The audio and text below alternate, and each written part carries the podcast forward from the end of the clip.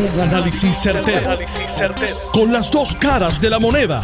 Donde los que saben no tienen miedo a venir. tienen miedo a venir. Esto es el podcast de Análisis 630 con Enrique Quique Cruz. Alcalde de Comerío, José Santiago, se encuentra con la verdad de frente. Yaresco le dice, no hay chavitos para los municipios. Ahora el alcalde tiene que decidir el momento de la verdad. ¿Qué semanita hemos tenido, mis queridas amigas, amigos? Comenzamos con los federales y terminamos con mis Puerto Rico. De verdad que esto es bien este, inverosímil. Los asesinatos siguen sin control. Anoche otro en una cabalgata en Barranquita, señores. Barranquita. Departamento de Justicia Federal sale en defensa del juez Gustavo Gelpi. Eso en estrategia se llama preempting attack. Un ataque preventivo, una defensa en este caso preventiva. Secretaria de Justicia, Wanda Vázquez, nos explica los nuevos protocolos, pero no salen las fotos, no salen los comunicados, se oye nada de la Procuradora de la Mujer. Esperemos que esté bien. Hay preocupación con los acuerdos con los bonistas. Todos se adjudican que negocian y luego cuando salen a la luz pública todos se huyen y le echan la culpa a la Junta, señores. Peligrosísimo esto. Peligrosísimo. Hoy es viernes 14 de junio con el gabinete de los viernes Héctor El Marrón Torres, Daniel Machete Hernández y Luis del Valle. Esto y mucho más en Análisis 630 que acaba de comenzar. Son las 5 de la tarde en todo Puerto Rico. Puerto Rico. Hora de escuchar la evolución del análisis con el gabinete de expertos de mayor conocimiento en la radio puertorriqueña. Las fuentes más confiables. Fiscalización sin colores el Estado no puede pagar por la vagancia, el Estado no puede pagar por la ineficiencia, no puede pagar por la indecisión. Con las dos caras de la moneda, siempre en busca de soluciones. Es hora de escuchar a Enrique Quique Cruz en Análisis 630. 4 y 58 de la tarde de hoy, viernes 14 de junio. Tú estás escuchando Análisis 630. Yo soy Enrique Quique Cruz. Estoy aquí de lunes a viernes, de 5 a 7.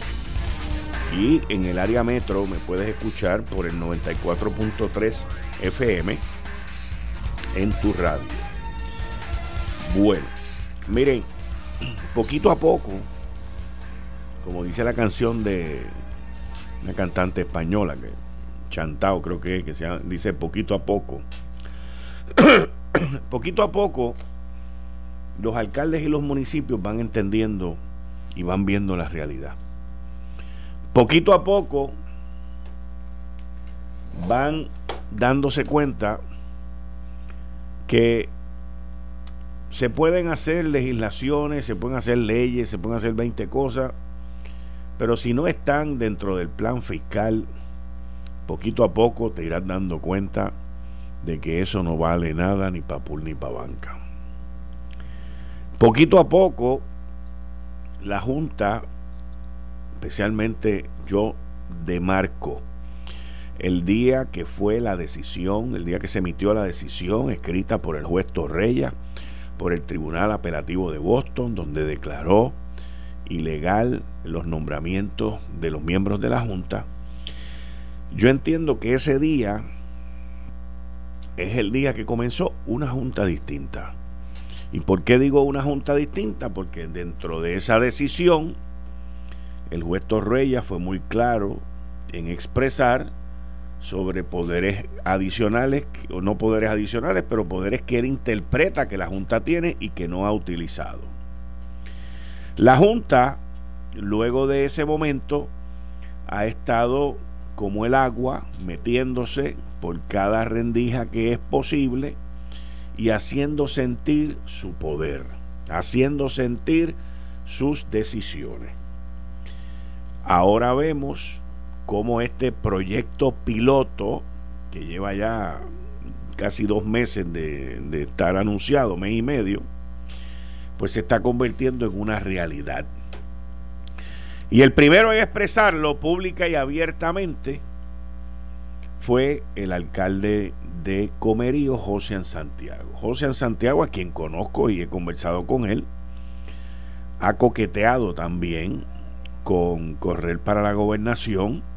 Sin embargo, durante los últimos ocho meses, nueve, diez meses, quizás hasta el último año, eh, ha estado participando en distintas actividades, pero su principal enfoque continúa, ha continuado siendo su municipio, el municipio de Comerío. Y allá, hacia allá fueron miembros de la Junta y allí mismo Natalia Yaresco, en su forma única de expresar las cosas, sin mucho tapúo, sin adorno, sin frosting, pues le dejó saber que esto es en serio, número uno, número dos, que esto va para adelante y número tres, que no van a haber fondos adicionales para los municipios, lo cual va a terminar fácilmente en una en una en un pleito con el gobernador ante la jueza Laura Taylor Swain.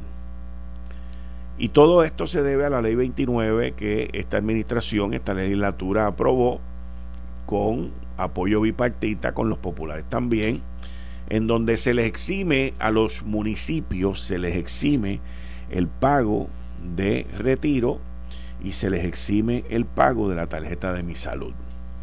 El costo total de ese proyecto anualmente son 300 millones de dólares. Y Natalia Yaresco lo que dice es que no se le han identificado de dónde es que se van a sacar esos 300 millones de dólares del presupuesto, no del gobernador, del plan fiscal que presentó la Junta de Supervisión Fiscal, porque la Junta de Supervisión Fiscal en menos de 24 horas, me rechazó el presupuesto de esta administración que tiene casi 600 millones de pesos más. Así que dentro de la seriedad, y no la politiquería, dentro de la seriedad que esta situación amerita y que los alcaldes que están en este plan piloto, 10 municipios, han estado pidiendo más tiempo, más tiempo y más tiempo y más tiempo, esperando a ver qué va a pasar con eso de la ley 29. Porque si ellos tienen que hacer esos pagos, pues obviamente sus presupuestos quedan aniquilados y si no tienen que hacerlo, pues quedan gorditos y fresquecitos y robustitos. Robustito es la palabra, robustito, como José Ortiz, robusto. Robusto como José Ortiz, acuérdese bien. Porque quedan robustos, pero todo englengue, como está el sistema eléctrico. Así que, al ver todo esto y escuchar Josian Santiago, y Josian, si me estás escuchando, que me imagino que me estás escuchando, si me quieres llamar, no tengo ningún problema y podemos hablar de este tema también, porque tú fuiste el que recibiste el cubo de agua fría que te zumbaron para arriba. Donde le dijo, mira, para acá no viene dinero. Y eso entonces, el alcalde de Comerío lo utiliza. Fíjense cómo tú conviertes algo negativo en algo positivo para ti. Y lo utiliza para revivir su campaña.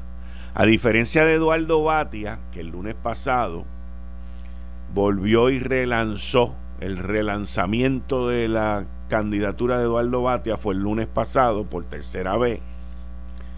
Pues José Santiago aprovecha esta oportunidad y relanza su interés por la gobernación cuando dice que tiene que evaluar su futuro político por la amenaza de que Comerío desaparezca. Miren qué, qué, qué comentario, qué aseveración y qué reacción por parte del alcalde. Que eso puede llevar a reacciones mixtas. Porque hay gente en Comerío que no sean de los del lado de José Santiago, que deben haber poquitos, que digan contra, pues Comerío va a desaparecer y este se va, o sea, se va cuando el barco se está hundiendo. Pero él lo que dice es, salí de esa reunión obligado a entrar en una reflexión de donde debo de estar de cara al futuro ante la amenaza de que mi pueblo, por decisión de este plan fiscal, desaparezca. Mire, el pueblo no va a desaparecer. Los de comerío van a seguir siendo de comerío. Las delimitaciones municipales van a seguir estando allí. Lo que va a desaparecer, con mucha probabilidad, es el aparato municipal, si es que el aparato municipal no puede subsistir sin los subsidios estatales. Si el aparato municipal necesita de subsidios, de asignaciones especiales, de que le den unos chavitos para que la luz se encienda en Comerío, pues entonces Comerío está frito, al igual que otros cuarenta y pico de, municipios en Puerto Rico.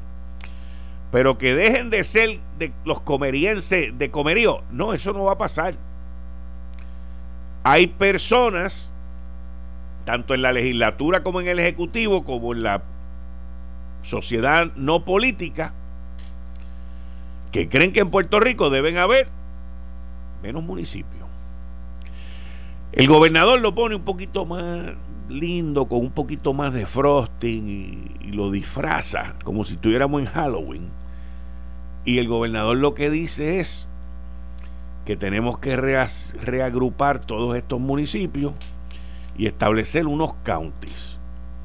Pero es más o menos lo mismo, porque el county sería el que estaría en la parte de arriba llevando a cabo lo que ocurra abajo dentro de ese conglomerado de municipios o de pueblos que se metan dentro de ese county.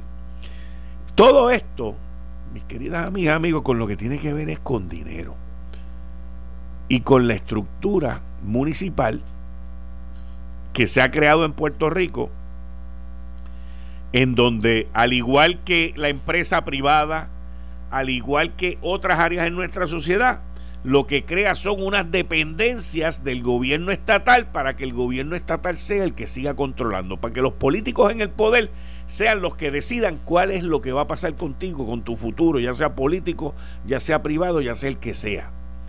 Porque los partidos políticos y la estructura política en Puerto Rico, tanto del Partido Nuevo Progresista y quien crea esto es el Partido Popular Democrático, lo crearon de una manera de una dependencia estatal, el modelo de gobierno de Puerto Rico es un gobierno socialista. Y eso a nadie le debe dar vergüenza porque esa es la realidad. el gobierno de Puerto Rico, el ELA, el gobierno de los 40, de los 50, de los 60 y de los 70 y de los 80 es un modelo socialista donde el Estado es el que reparte. Y miren si es socialista, que todavía al día de hoy vemos que el gobierno tiene empresas, vemos que el gobierno reparte tierra, vemos que el gobierno es el dadivoso, el que reparte todo, te da una tarjeta de salud, el gobierno te da una tarjeta para comer, el gobierno te da un terrenito, una parcelita para que tú construyas tu casa y eso son ya los vestigios, lo que queda del socialismo que estableció en Puerto Rico el Partido Democrático, Partido Popular Democrático. Pan, tierra y libertad. Yo con mi partido te voy a dar de comer, te voy a dar un terrenito para que tú construyas tu casa y te voy a dar la libertad para que no digas que mi gobierno es comunista. Aquí tú vas a tener libertad pero todo está enmarañado, está entrelazado con el gobierno. Los maestros no tienen seguro social, así se estableció, y dependen de la pensión del gobierno. Los policías, que es el aparato de seguridad gubernamental, no tienen seguro social y están entrelazados con la pensión del gobierno. La autoridad de fuentes fluviales, la autoridad eléctrica, de energía eléctrica del gobierno y el gobierno es el que decide y arranca y va. Las lanchas, el sistema de lancha, todo, mis queridas amigas, amigos, ha sido creado, ha sido diseñado bajo un concepto socialista. Los municipios, los alcaldes, todo las, este, las legislaturas municipales, todo es un aparato socialistoide gubernamental para la movilización, para la participación, para que el Estado, el centro, el gobierno estatal sea el que dictamine, el que lleve, el que controle, el que diga la agenda. Aquí llegamos a tener una compañía telefónica de las comunicaciones, del Estado. Aquí llegamos a tener unas navieras, una compañía de navegación, de carga, que están los alimentos del Estado. Y así sucesivamente, la compañía de agua del Estado, la compañía de transportación pública, la AMA, es una compañía del Estado. Y el Estado es el que te lleva a trabajar. Y así sucesivamente. ¿Ves más? Voy a ir más lejos. WIPR, las comunicaciones, la radio en su época, cuando era lo único que existía, y después la televisión del Estado. Todo eso es un aparato gubernamental completamente socialista. Completamente socialista. Ahí no hay nada privado. Y el Estado es el que decide quién es el que va a hacer billete. ¿Quiénes van a ser los billetú que designó el gobernador de turno? Ese es el que decide quién es el que va a ser rico en Puerto Rico. Y tú vas a ser rico porque yo te doy los contratos. Y yo te doy los contratos para que después cuando yo no esté en el poder, tú me cuides a mí y me mantengas y me ayudes a echar para adelante. Así es, esa es nuestra forma de gobierno. Y eso es lo que se está rompiendo ahora. Eso es lo que promesa viene a esbaratar y viene a romper. Y ahí es donde usted ve muchos alcaldes que se van a ver afectados por esas decisiones, porque todo eso se busca romper. La pregunta es si la ley promesa, y esto es una pregunta genuina, by the way, si la ley promesa y los miembros de esa junta, ya sean estos o los que vengan, van a ser exitosos en romper el gobierno socialista que existe en Puerto Rico desde la década de los 40 a 50. Que quede claro, el gobierno de los Estados Unidos lo ha mantenido así. Que quede claro, el gobierno de los Estados Unidos, hasta antes de la ley promesa, así lo quiso. Así lo quiso con la corrupción y con todos los elengues que existen en esta isla, que quede claro. Pero, por otro lado, usted ve el despliegue y el crecimiento de autoridades federales en Puerto Rico, como lo es el FBI, como son las, las otras dependencias federales que hay aquí que tienen que ver con ley y orden, como lo son el Tribunal Federal y otras áreas.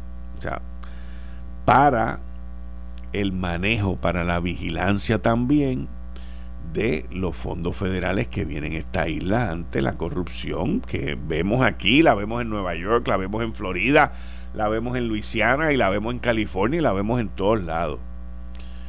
Pero que esté claro, señores, que esté claro. La mata y las raíces del árbol son socialistas y los frutos que da son socialistas aunque el gobernante sea PNP o popular. No importa, son socialistas, porque esa es la raíz, esas son las entrañas del árbol que se sembró. Tengo aquí al alcalde, amigo José Santiago en línea. Alcalde, muchas gracias por contestar y bienvenido como siempre aquí a Análisis 630. Gracias a ti, Quique, por la oportunidad. Saludos a toda la audiencia, que sé que tienes mucha en el país. Muchas gracias, Josian. Josian, eh, leí el artículo, vi tu, tu reflexión, vi tus pensamientos, este, y me gustaría primero que antes de que me, los expliques, que me, me, dieras una sinopsis, un recuento de, de qué fue lo que ocurrió allí. Bueno, recibimos una llamada, ¿verdad?, de Roberto Rivera, que se presenta a la Junta eh, en el sentido de que ellos tenían interés en visitar a nuestro pueblo, la señora Yaresco, el señor Carrión y otro de los integrantes de la Junta eh, para tener un conversatorio con el alcalde y con algunos representantes del comercio y, de las organizaciones sin fines de lucro y la, y la sociedad civil. Eh, invitamos a algunos, en efecto, comerciantes y de organizaciones que colaboran también en, en servicios allí en nuestro pueblo. Eh, pero aproveché entonces la oportunidad para hacer algo que entiendo era mandatorio, eh, una ilustración de qué es el concepto de gobierno local, qué es el municipio y cómo en este momento eh, no puede verse al municipio como una carga para el país eh, o un dolor de cabeza o un costo que no podemos sostener, que por el contrario, desde nuestra experiencia local podemos eh, asumir tareas, ¿verdad?, en la prestación de servicios esenciales, representando eso economías sustanciales y entonces teniendo con esas economías el gobierno eh, dinero para poder pagar la, eh, la, parte de la deuda que nos corresponde pagar y que hay que pagarla. Eh, obviamente es una discusión complicada porque, como sabes, pues la Junta sostiene que no va a haber eh, fondo de equiparación y en el caso nuestro, pues eso representaría cerrar la alcaldía toda vez que nuestro presupuesto depende en un 66% de la aportación de ese fondo de equiparación, son unos 6 millones que llegan al municipio. Eh, nosotros le, planteamos ¿verdad? Que, ese plan sería catastrófico porque estaría dejando desprovisto de servicios a la gente. No es que Jorge no tenga alcaldía, o que un alcalde pierda su poder político. Es que la gente, los 20 mil habitantes que están allí, pues ya no tendrían servicio de recogido de basura, el cementerio está cerrado, los 280 empleados municipales quedarían cesantes porque no, no hay manera de sostener la operación. Eh, y yo creo que siendo un municipio que ha brindado buenos servicios, que, que no tiene déficit, que no tiene señalamientos del Contralor, no hay corrupción, eh, lo hemos hecho bien. Eh, mi pueblo es un modelo en reciclaje, en, administración, como te dije. Eh, si vas a mi pueblo no vas a encontrar hoyos en las carreteras, lo hacemos nosotros. O sea, la calidad de vida que le estamos dando a este pueblo, que tiene un 60% bajo el nivel de pobreza, oye, es ejemplar el servicio que le damos y que ahora que el gobierno quebró, eh, pues entonces la solución al problema es cerrar aquellos que lo hacen bien. A mí me parece que, es un error del plan fiscal eh, y fue lo que le planteé a, a, la directora ejecutiva. Yo creo que usted debe vernos como un aliado, podemos ayudar. Y le hice ejemplos, más de 15 ejemplos, uno de ellos, Quique, que es bien dramático, cuando el gobierno hacía la contratación del sistema de transporte escolar gastaban 2.2 millones de dólares al año en el servicio de transporte. Yo logré que, que el gobierno eh, delegara esta función en el municipio, la contratación. Yo contrato los servicios a nivel local ahora y, yo lo hago por 800 mil dólares. Los porteadores están más contentos porque cobran a tiempo, aunque cobran menos, pero cobran a tiempo. Y eso para ellos es muy importante. Y la coordinación es mucho más efectiva con los directores de escuela, que están más contentos también porque yo estoy allí y velamos por el servicio y le economizamos entonces al gobierno más de un millón al año. Yo le decía al señor Villanesco, extrapolamos esta experiencia de comerío a todo Puerto Rico, ¿cuántos millones se pueden economizar? De igual manera está lo que es la seguridad de las escuelas con los guardianes, le economizo el 40% de lo que gastaba el gobierno. Lo que es el mantenimiento, hay, hay una escuela aquí que, que el gobierno estaba pagando 250 mil dólares al año por el mantenimiento de la escuela de yerbo, reparación de bombillas, ventanas, puertas, inodoros. Yo lo hago ahora y el gobierno me está dando 10 mil dólares, una diferencia de 240 mil. Eh, son tantas las áreas en gobierno donde hay dinero que se pierde eh, y yo creo que es un error eh, mirar a, municipios como, como Jumerío, Orocovi, que lo estamos haciendo bien y que la solución sea hay que cerrarlos a ustedes. Yo creo que el fondo de equiparación es necesario y el gobierno lo que tiene que hacer es identificar dónde hacer economía, que, sabemos todos que hay lugares donde pueden hacer economía y garantizar ese fondo de equiparación para que los ciudadanos que viven fuera de la zona metropolitana no se conviertan en ciudadanos de segunda clase, desprovistos de servicios. Ocean, para que la gente entienda, eh, el fondo de equiparación proviene del Estado Explícale, de equiparación. Explícale a la gente. Mira, el, gobierno de Puerto Rico tiene 9 mil millones, poco más de 9 mil millones de dólares en su presupuesto. 9 mil millones. De esos 9 mil millones, 350 son los que se transfieren en ese fondo de equiparación y se distribuyen entre aquellos municipios que no tienen actividad económica suficiente para sostenerse por sí mismos. Ese es el caso de Orocovi, Barranquitas, Comerío y, como 50 municipios del país, o cuidado, más, más de 50. Dependemos, depende, esa, e, e, esos municipios no tienen suficiente actividad económica. Por el otro lado, ¿qué ocurre? San Juan sí tiene actividad económica, Bayamón tiene actividad económica, Guaynabo lo tiene. Bueno, pero espérate, porque lo que pasa es que esos grandes centros comerciales que están en Guaynabo, en Bayamón, en San Juan, se nutren de clientes que van desde Comerío, desde Barranquita, desde Aguas Buenas, eh, desde todos esos pueblos pequeños. Así que lo que se hace es que se crea un pote, ¿verdad? De 350 millones para que esos municipios más, más pobres, que no tienen tanta actividad económica, oye, eh, para eso es que está el gobierno, para la distribución justa de la riqueza, se aporta un poco para que entonces se atiendan las necesidades de ese pueblo, en el para que tenga, para, para hacerlo más descriptivo, en el caso de Comerío que transfieren de ese fondo de equiparación, lo que me tocan a mí son 6 millones. Con eso, si tú divides 6 millones entre los 20 mil habitantes que tiene Comerío, son 300 dólares por habitante, lo que significa que el gobierno delega en el municipio de Comerío 300 dólares para habitante y con esos 300 dólares yo le doy todos los servicios durante un año completo, recogido de basura, mantenimiento de cementerio, programas culturales, deportivos, servicio envejeciente, transportación, limpieza de carreteras, parques, canchas, centros comunales, bibliotecas, centros de envejecientes. ¿Qué no hacemos, este, Quique, con ese, con ese poco, ¿verdad? Eh, esa cantidad pequeña que nos transfieren? Así que eh, yo no, no puedo concebir que, en un momento de crisis eh, sean los pobres que están desprovistos de esa actividad económica que tienen las urbes los que tengan que pagar las consecuencias. Si nosotros estamos haciendo bien, ¿por qué la zona tiene que cortar con nosotros? ¿Por qué yo tengo que pagar los platos rotos de los que rompieron la vajilla en otro lado? Eh, yo creo, le dije a la señora Yaresco, usted tiene nosotros un aliado, nosotros podemos ayudar muchísimo, ser muy útiles en la prestación de servicios. Eh, eh, pero obviamente aquí hay un problema aquí que y es que el gobierno ha aprobado una ley, aprobó la ley 29, elimina el que los municipios tengan que aportar al retiro y al sistema de salud para con ese dinero crear mantener el fondo de equiparación. Pero la Junta nos está diciendo, el problema es que el gobierno no nos ha dicho a nosotros de dónde va a salir ese dinero.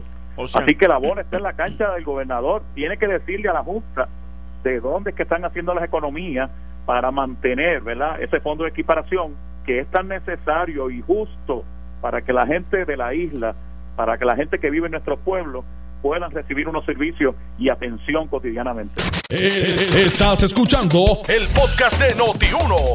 Análisis 630 con Enrique Quique Cruz. Ya está conmigo aquí Dani el Machete Hernández. Dani, bienvenido, muchas gracias.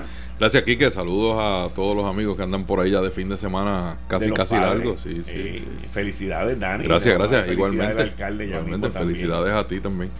Y en línea telefónica continuamos con el alcalde de Comerío, José Santiago. Pero antes de eso, mire, el domingo es el Día de los Padres. El domingo.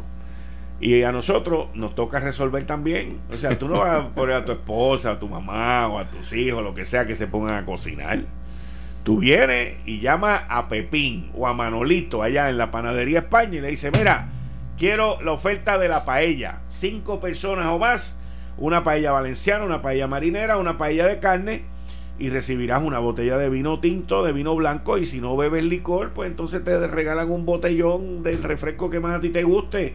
Pero allí en Panadería España, donde la calidad es una cosa impresionante y el toque que tienen esos tipos para hacer paella, pero también hacen bandejas frías y calientes, jamón dulce, pernil, pavo, lechón asado y una gran selección de arroces y ensaladas y variedad de postres y dulces. Llama ahora, todavía estás a tiempo para este domingo, todavía estás a tiempo en esta oferta de la paella. Llama al 727-4517. 727-4517. Panadería España en la marginal de la Valdoriotti de Castro. 727-4517. Continuamos con el alcalde Josian. Gracias por esperar ahí pacientemente. Tranquilo, aquí estamos. Josian, eh, ok, entonces el fondo de equiparación está en peligro y está en peligro el pago también de, de lo de salud y lo del retiro porque Yaresco dice que hasta que no le digan de dónde va el dinero, pues eso no existe, ¿cierto? Eso, eso es así, eso es así y ha amenazado con ir a los tribunales y me parece que si va al tribunal puede prevalecer, no, no hay duda de eso. Y ante ese panorama, porque ustedes han estado pidiendo prórroga, porque no, o sea, si tú no sabes qué viene y qué sale, pues tú no puedes entregar un presupuesto y ustedes le han estado pidiendo a ellos una prórroga para entregarle, para entregarle el plan fiscal. ¿Y, y en, qué quedaron, en qué quedaron ahora? Porque si ella te dice, mira, eso no va, entrégame el plan fiscal, pues entonces tú le vas a entregar algo de un municipio que va a cerrar. Exactamente. Yo le dije que, que, yo no estaría dispuesto a firmar un documento que sea la sentencia de muerte, ¿no? Que mi pueblo desaparezca del mapa. Eh, de ahí que sí se le solicitó al unísono, los 10 alcaldes, firmamos una misma carta solicitando una extensión de tiempo, que entiendo se concedió, si no me equivoco, hasta el 30 de junio. Eso fue lo que vi, eh, eso fue lo que vi. Sí, pero te, tengo que decir que, esto no es, no, no, es cuestión de tiempo, y que, que se entregue una semana, un mes después, si, si las circunstancias eh, son las que tiene el plan, eh, ¿verdad?, definida, no hay manera de que nosotros podamos hacer un plan, ¿verdad?, que, que, que, que mantenga la operación municipal, porque es que si se pierde el fondo de equiparación, eh, nos quedamos insolventes. Así que aquí hay que tener más certidumbre si, si la ley 29 prevalece, si no prevalece, si el gobernador logra demostrar que tiene el dinero para subsanar lo que se pierde del PayGo y de la aportación a, salud. Eh, eh, esa es la, la, lucha. Yo creo que aquí la lucha no es junta fiscal con los municipios, aquí es que gobierno tiene que finalmente llegar a unos acuerdos con la Junta en términos de cómo va a identificar los fondos, dónde están las economías, qué va a hacer para que haya un balance para pagar la deuda, que en su momento hay que pagarla. Hmm. Y el próximo paso de ustedes entonces es esperar a junio 30 a ver qué pasa con todo esto. Bueno, nosotros estamos yendo a las reuniones que periódicamente se están dando con el equipo técnico de la Junta. Yo he tenido diálogos con algunos integrantes de ellos, con Roberto Rivera, que está en el equipo de trabajo, Joaquín Villamil. Eh, hemos estado asistiendo y hemos estado un rato, ¿verdad? Eh, a mí me parece que, mira, aquí que yo creo que aquí lo que pasó fue lo siguiente. Llega esta Junta, ¿no? Eh, fiscal y se le presenta el cuadro de cuál es el problema que tiene el gobierno gobierno le ha dicho, mira, nosotros tenemos esta situación, eh, el problema que tenemos es que, aparte de las obligaciones que, que, tenemos como gobierno, se le están transfiriendo 350 millones a los municipios, se le está dando tanto a la universidad. Este, obviamente, si tú vienes de afuera con la intención de arreglar el problema, pues lo que le vas a decir es, oye, pero espérate, si tú no tienes para solventar tu operación, ¿cómo es que tú estás subsidiando al otro? Eh, claro, eh, eso, si no se definen servicios esenciales, eso es lo que pasa. O sea, pues tú pues recorta eso. Pero espérate, había que definir servicios esenciales, que no se ha hecho. Si tú defines servicios esenciales y mira las responsabilidades que tiene un gobierno municipal, te vas a encontrar con que hay una, una cantidad considerable de servicios que son debido a muerte. Eh, el recogido de basura.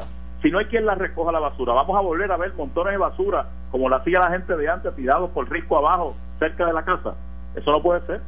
Te pregunto, Josian, eh, tú llevas muchos años en esto y tú más o menos la ves venir. ¿Tú entiendes que va a haber reducción de municipios en Puerto Rico? Bueno, es que eh, eso es lo que la gente inmediatamente piensa. Bueno, pues si tú no puedes continuar como municipio, pues que te, que te consoliden con otros. Pero el problema aquí que es el siguiente. Yo estuve conversando eso precisamente esta mañana con mi colega Ramón Luis, que lo llamé y le decía, Ramón Luis, cada vez estoy más cerca de ser el barrio más grande que tiene Bayamón.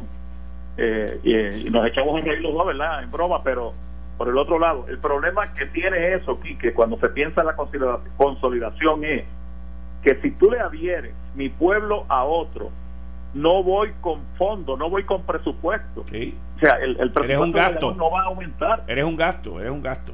Es correcto, es una carga adicional que Bayamón tendría con el mismo presupuesto que tiene hoy tendría que compartir el presupuesto de la gente de Bayamón con la gente de Comerío. Yo creo que eso eh, también va a ser muy muy complicado. Yo creo que aquí, Quique, eh, estamos hablando de, de, 350 millones en un presupuesto de 9 mil, en un gobierno que tiene muchos gastos cuestionables.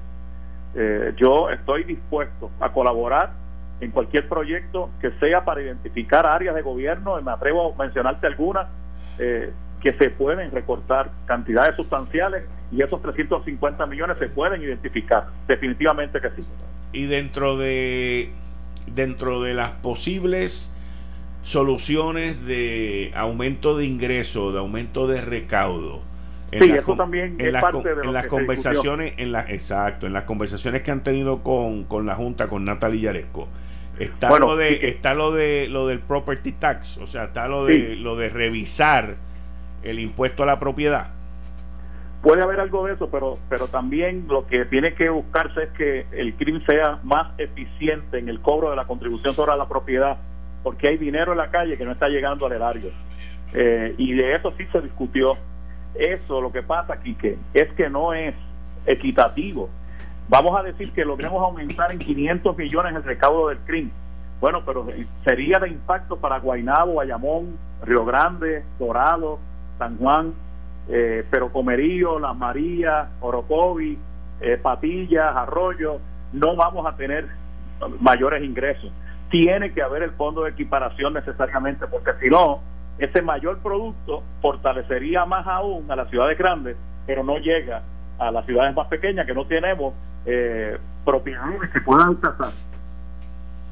José, muchas gracias y buen fin de semana y felicidades en este Día de los Padres. Muchas gracias. Y ustedes escucharon al alcalde de Comerío, José Santiago. Dani, el, el problema de los municipios pues ya está ya está ahí. O sea, ya se está bregando con él, vamos a ponerlo de esa manera. O sea, ya, ya llegó. Ya se destapó la olla. Exacto. Ya se destapó la olla. Sí, este. Yo personalmente creo que a los alcaldes, ¿verdad? Les ha pasado como, como le ha pasado a muchos otros este, sectores, como le pasó a los maestros, que yo entiendo que si no hubiese sido por la intervención de la American Federation of Teachers, no, no, hubiesen, no hubiesen logrado lo que, ¿verdad? Lo que ellos dicen hoy que por lo menos tienen oportunidad.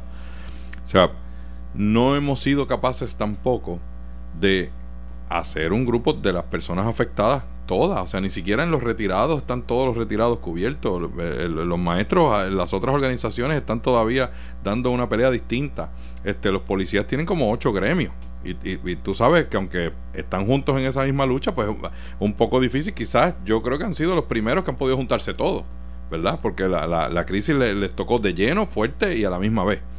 Pero me parece que en el caso de los alcaldes no hemos visto, y, recordaba ahorita el tiempo cuando se inventó la cosa esta del impuesto del chavito, era Willy Miranda Marín y, Héctor O'Neill.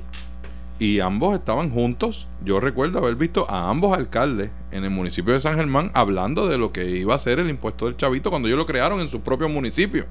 Luego cuando entonces este, se adopta la forma de impuesto del IBU, del impuesto de venta y uso, entonces pues ya ellos tenían ganado ese terreno, pero fueron proactivos en ese sentido. Y yo creo que quizás los alcaldes podían haber sido más proactivos, aunque independientemente hayan hecho sus movidas, aunque independientemente ellos hayan hecho algunos este, e, esfuerzos pero son esfuerzos independientes. Entonces van a la Junta y no, yo te escuchaba los otros días diciendo, me reuní con la Junta una vez, no me hicieron caso. La segunda vez, más o menos. La tercera vez fue que entonces me escucharon. Y la cuarta vez fue que empezaron a ver de en serio lo que yo estaba diciendo. Yo te escuché cuando lo dijiste. Pero es así. Pues entonces, si un alcalde va y a, los dos días va otro alcalde y a, los, a la otra semana va un alcalde más, obviamente la Junta le puede dar la contestación que quiera a cada alcalde con cada una de sus peculiaridades y sabe Dios lo que hayan pedido.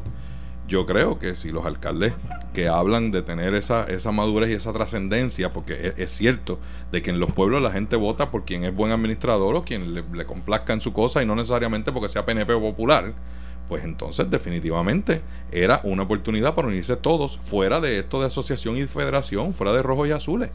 Y tuvieron una gran oportunidad, me parece que hacia eso es que deberían moverse y ser proactivos en esa, en esa necesidad para que la Junta los tome en serio y tenga que actuar referente a eso, reuniéndose uno a uno. O sea, ¿cuánto fue que la Junta metió en este eh, bollete de ahora? ¿10 municipios? 10 municipios. Son 78.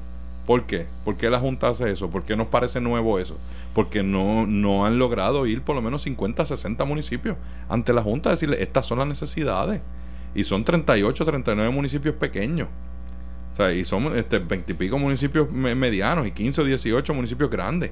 pues por lo menos los municipios pequeños podían haber hecho un buen bulto ahí y hacer un reclamo que era el mismo para todos. Tiene un buen punto. Podían haber adelantado también el asunto de, lo, de, de, de manejar eh, finanzas, de manejar administración de recursos humanos juntos entre cinco o seis. Ir ante la Junta y decirle, estamos haciendo esto. Eso no ha ocurrido. Ser proactivo. Ser proactivo. Antes de que te vengan a, tocar a la puerta. Cuando ya le están empezando a, hacer los, recortes y darle los cuchillazos, entonces elevar la voz se hace un poco tarde porque ya están actuando. Y mucho menos individualmente. No puede ser individual. Dándole la bienvenida a Héctor El Marrón Torres, como todos los viernes, Héctor, bienvenido. Saludos, saludos a todos aquí, que Dani, a la gente que nos escucha. Como siempre, un placer. Usted dirá. Este es fácil para ti, lo de los municipios ante la Junta. Hoy, hoy los municipios. Hoy tuve una el alcalde Comerio acaba de decir que le dijo al alcalde de Bayamón que se podía convertir en el, en el barrio más grande de Bayamón. tú dijiste eso hace como dos meses, ¿verdad? Claro, que tú ves, que nos oyen, entonces se la guardan y después ya esperan un momento para decir que se le ocurrió a ellos. Por eso es que te digo que. que, Lo acaba de decir él el ahí. Tema, el tema, este tema para ti es fácil. Lo que pasa es que quien vive del fondo de equiparación es el alcalde Comerio, no es el de Bayamón. Le vayamos a regenerar rentas, el de comerío no. Lo dijo también. Sí, lo dijo. Lo dijo también. Por eso, por eso. Entonces, entonces hay que mantenerle un puesto a él porque es un buen alcalde. Y yo no, entiendo, y me parece que le, No, yo creo que él está consciente que si eso pasa, no, no, le van a guardar el puesto. Yo creo que él está consciente de eso. No va a haber puesto. Va a ser el ayudante de Ramón Luis. Yo creo que hay una cobardía y en Puerto Rico no se quiere tomar las decisiones difíciles. Aquí no quiere tomar decisiones difíciles. Todo el mundo quiere dar las noticias buenas, nadie quiere dar las malas. Y es que Comerío no es viable como municipio, como no lo hizo como lo es maricado, lo despide, lo hemos dicho 60 mil veces, no lo quieren entender. Por eso hay un fondo de equiparación para tratar de, equiparar a los ricos. Por eso hay un Senado en los Estados Unidos federal que tiene dos representantes para que para que los estados que generan poco ingresos como Wyoming, Oklahoma se empaten políticamente con California y Texas que tienen una representación congresional enorme que es donde se los guaniquiques, los chavos están en la cámara. Entonces en el Senado le conté, por eso es check and balance, pesos y contrapesos, que es lo que no entienden. Entonces los alcaldes se creen que son reyes en su pueblo y que pueden hacer lo que les da la gana. Pero ¿cómo Comerío lograría ese contrapeso? Bueno, es que entonces él dice, no, no, que yo no tengo problemas económicos, yo administro bien, tú administras bien algo que se te da a ti por fiat, pero no porque tú lo generas en tu municipio. Ese es el punto. Ese, porque él tiene un punto, porque él no ha sido mal alcalde. No, no. Pero el problema es... las maravillas que hace con 6.6 millones de pesos es impresionante. Sí, sí, porque hay que reconocer también que Comerío está al día y, y atiende, unas cosas, atiende unas cosas en las que el Estado eh, eh, o sea, el gobierno estatal es deficiente y estaría totalmente ausente de eso. Pues o sea, si, si los comerieños dependieran de que el gobierno estatal les recogiera la basura, aquello sería un vertedero allí. Hay que reconocer esa parte también. Bueno, él dice que en, en, en la transportación para las escuelas, educación se gastaba 2 millones y él ahora lo hace por 800 mil. Ah. Pero educación le dio los 800 a él, ¿ves? O sea, no es que él lo genera. Entonces, lo que él dice, lo que él dice es le, ahorré al Estado, le ahorré al Estado 1.4 millones de pesos y ahora me quieren penalizar por acá por el otro lado. O sea, yo, yo entiendo la parte de y el argumento de Josian que hasta cierto punto en muchos municipios, no quiero generalizar, pero en muchos municipios en Puerto Rico Josian es una excepción. ¿Ves? Josian es una excepción. Porque mira, yo me cojo entonces el municipio de Rincón, por ejemplo. ¿Ok? Que es todo lo opuesto.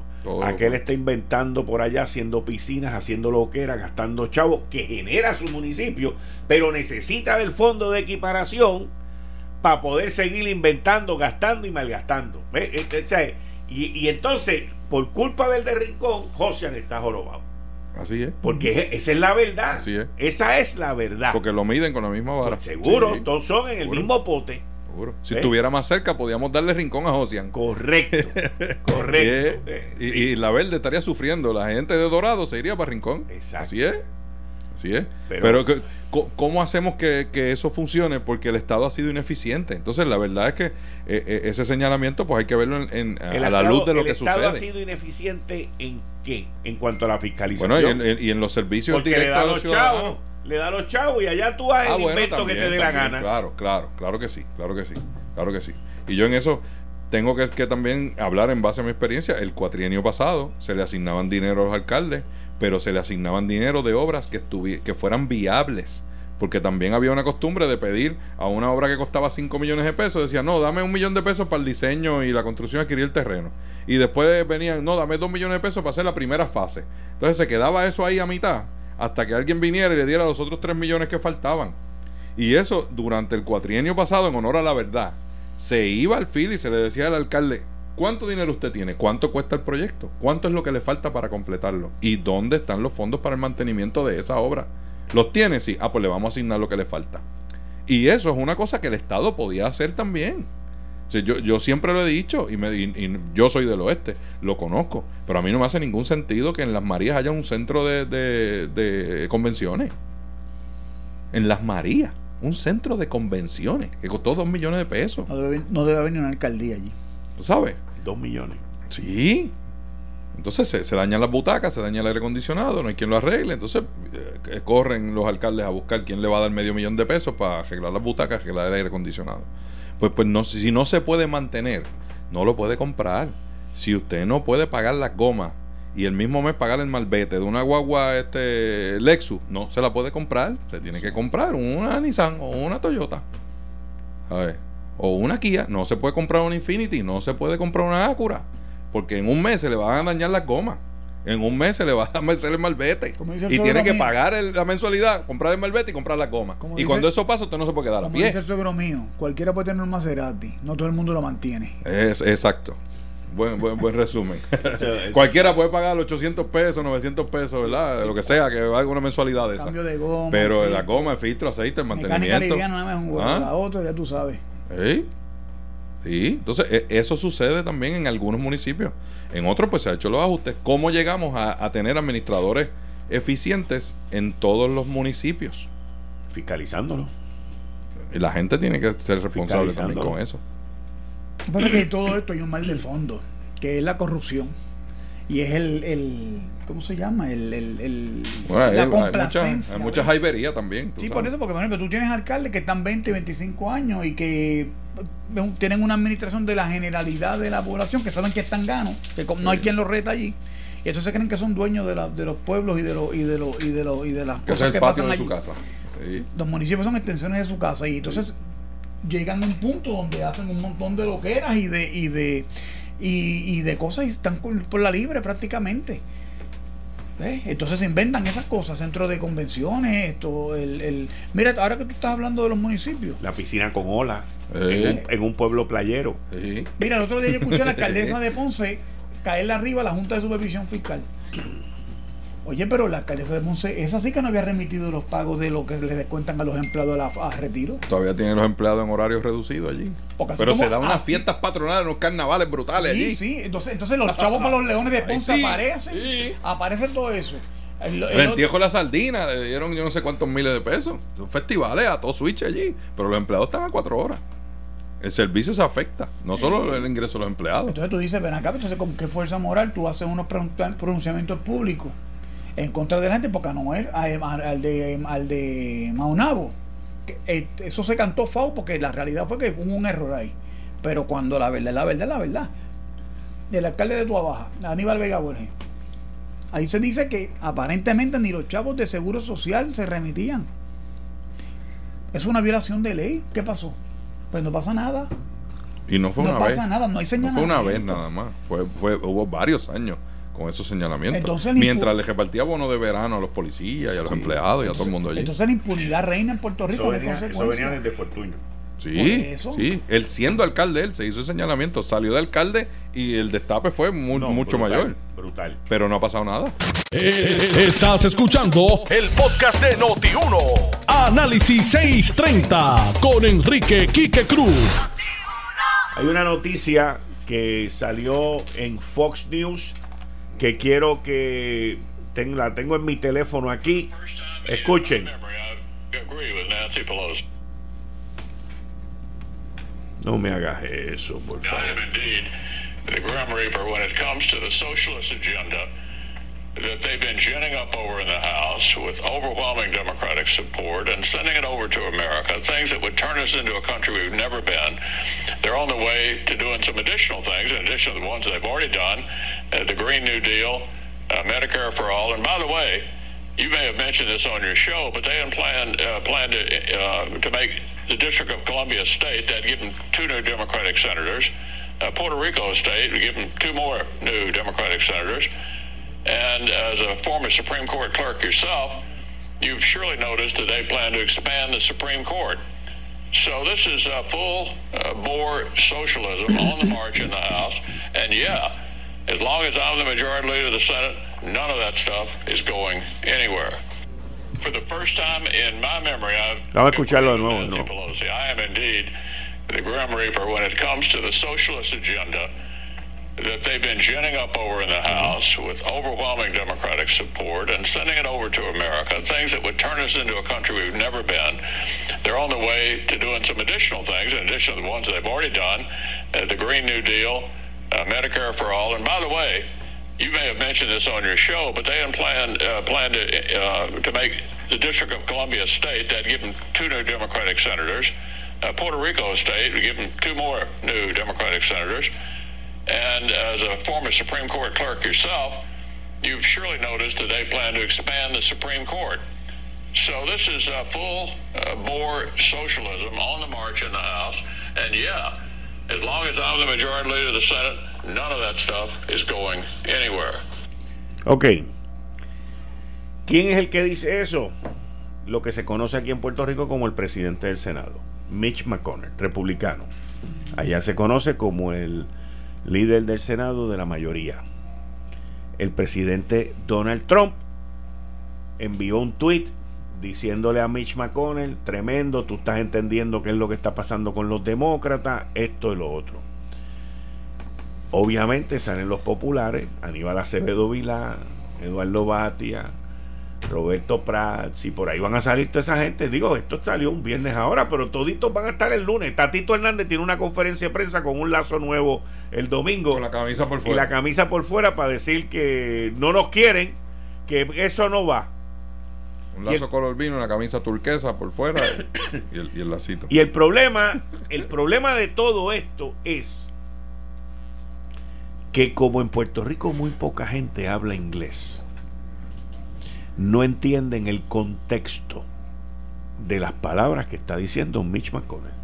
La única razón que Mitch McConnell no quiere que Puerto Rico o la capital, Washington, D.C., sean un estado, es porque él entiende que van a añadir dos senadores demócratas cada uno. No es más nada. Pero ¿por qué es que Mitch McConnell entiende que nosotros vamos a mandar para allá dos senadores demócratas? Bueno, porque los demócratas liberales socialistoides que existen en esta isla son los que promulgan esa agenda allá en Washington. ¿Y cuál es el problema de eso? Que están llevando un mensaje completamente erróneo y disparatado de la realidad conservadora en la cual se vive aquí en Puerto Rico. Pero ya nos pusieron el sello, ya nos dijeron esto y los populares salen corriendo. No lo dije yo, lo dijo aquel y Donald Trump lo apoyó. La estadidad no viene, la estadidad no viene. No, no, lo que no viene son dos senadores demócratas. Lo que Mitch McConnell está diciendo que no viene es el acuerdo verde, el Green Deal, que es de Alexandria Ocasio. Lo que no viene es el Medicare para todo el mundo. Lo que no viene son dos senadores demócratas. Lo que no viene son dos senadores demócratas. Y lo que no viene es el aumento en la Corte Suprema de los Estados Unidos para meter más demócratas. Eso es lo que estamos hablando aquí. De eso es que se está hablando aquí. Y ese es el contexto bajo lo que Mitch McConnell dice lo que dijo.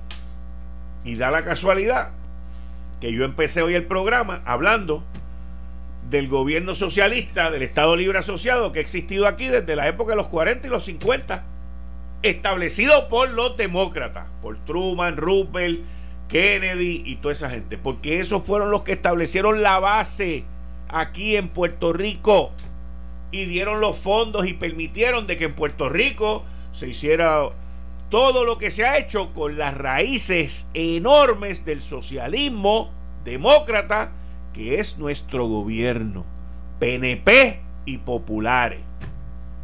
Pero recuerde, el lunes, o quizás hasta mañana, sale en la primera plana de los periódicos mañana, no nos quieren, Puerto Rico nunca va a ser un estado, el gobernador los engañó, el PNP los engaña, esto, ya verán acuérdate que lo escuchaste aquí primero en Análisis 630. Yo, yo, si tú me- Héctor, si- el marrón Torres. Si tú me permites, mira, cuando yo escucho a este señor Mitch McConnell decir lo que está diciendo, confirma las críticas que a veces hacemos, a veces más altas, a veces más bajas, pero las consistentemente al liderato máximo del Partido Nuevo Progresista.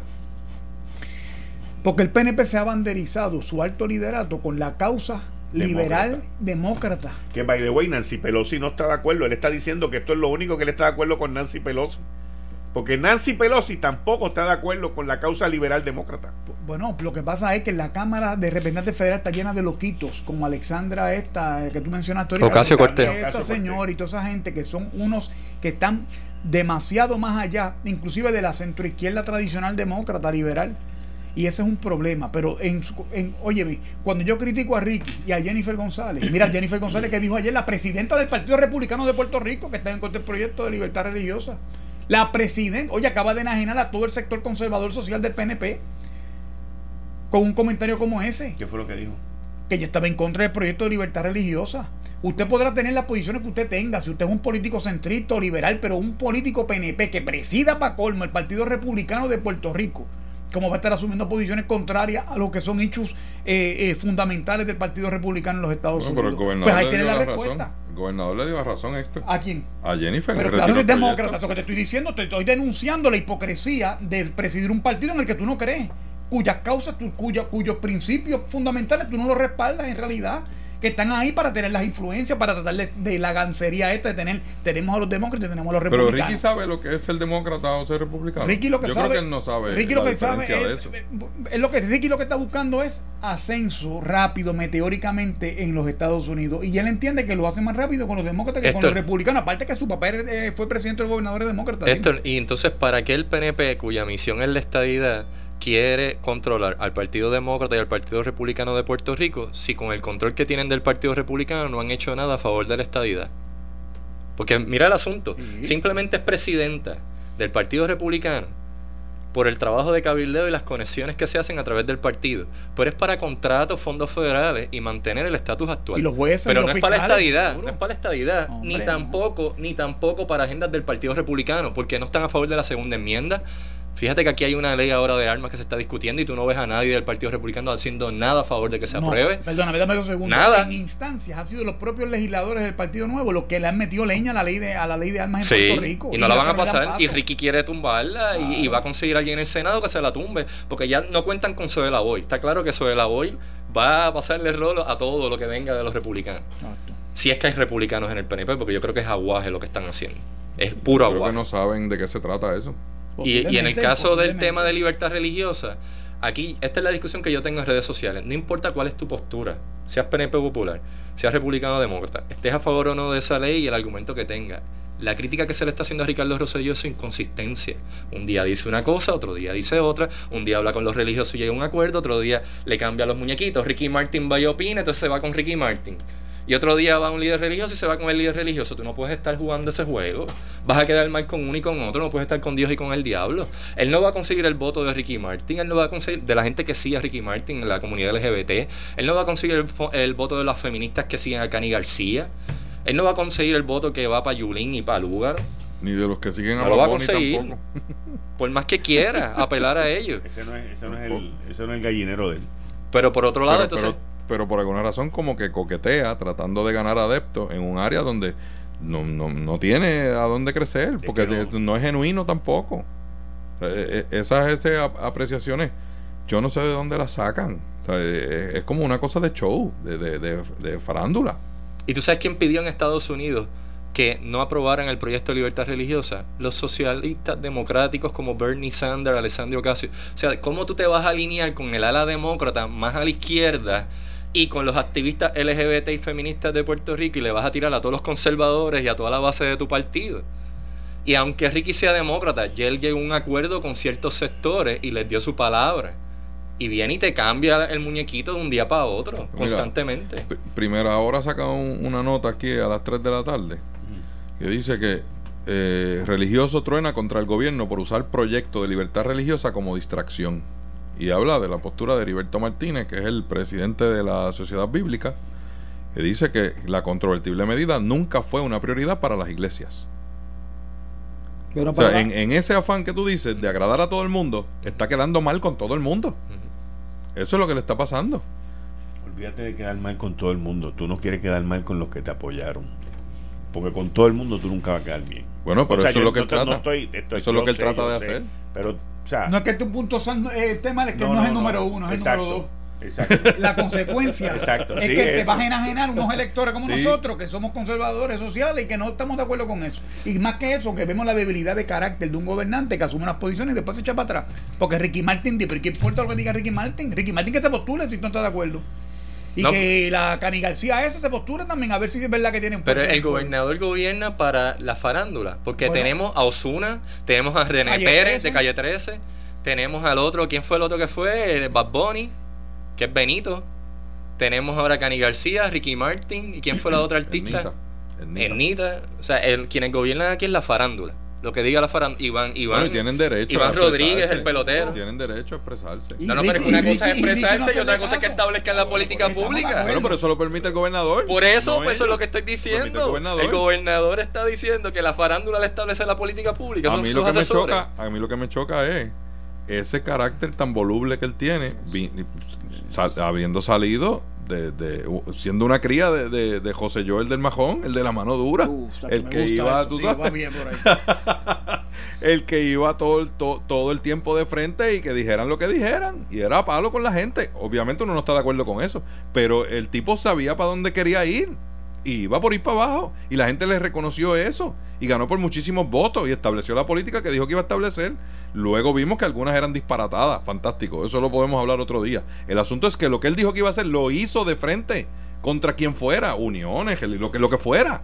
Entonces, tenemos al hijo aquí, que un día baila salsa y el otro día baila cha-cha-cha. Eso no- Oye, no entonces, hay forma. observen esto. Chat, por un lado, está al estilo Rosselló, de yo voy a Rosselló enfrentar... padre. Yo, y a padre. Rosselló padre. De voy a enfrentar a la prensa y tengo que pelear con él y ganarme los de enemigos, me los gano. Y Ricky está en el estilo de yo voy a bailar el ritmo que me ponga la prensa. Si Ricky Martin dice esto y los medios lo pusieron en primera plana, yo me voy con eso. Porque él juega lo que la prensa le dice. Yo a mí me chocó ¿Qué le hace tuit. pensar que No, eso le va a ayudar? En eso no estoy de acuerdo. Y te voy a decir. Pero es que el vaivén fue por eso. No, el pero día anterior. En ese tema, en ese tema, sí. Pero yo lo he visto algo, yo he visto al gobernador en otros temas, por ejemplo, en situaciones que ha pasado con gente que trabaja con él, que se han envuelto en escándalo y el tipo ha seguido por ir para abajo llevándose la pared de medio.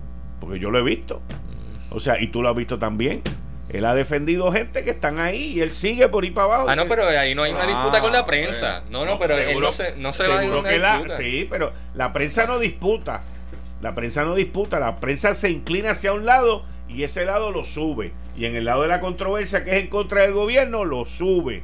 Mira ahora mismo. Caso Norma Burgo con el hijo, que Tommy se fue, de- también- estaba en una exacto, guerra abierta ahí. Exacto, o sea, Ah, no, pero ahí se los dejaron pelear. Eso es déjalos pelear. pero, pero, ah, no, pero oye, es lo mismo, pero es lo mismo, es lo mismo, o sea, Yo ahora, no puedo ahora, ahora ya, ya tú ves en las redes, ya tú ves en las redes los que votan espuma contra la estadidad, ya tú los ves que están salivando por lo que dijo Mitch McConnell. Pero las oportunidades se aprovechan, Pues hermano. está bien, pero lo que pasa es. Yo creo que eso es politiquería de, de lo que, Mitch. lo que O pasa sea, es yo que, creo que eso, eso es politiquería. No, es que no es politiquería. Esto, ah, nos quieren meter aquí seis representantes y dos senadores demócratas. no. Pues haga el trabajo, mi hermano. Si aquí hay más gente conservadora que No, no es liberal. y eso lo hemos hablado otras No, veces. Hagan no, el no. trabajo. Es que volvemos. No, no, no, Mira el no, plan. Dani, no es politiquería. Mitch McConnell, Mitch McConnell está diciendo.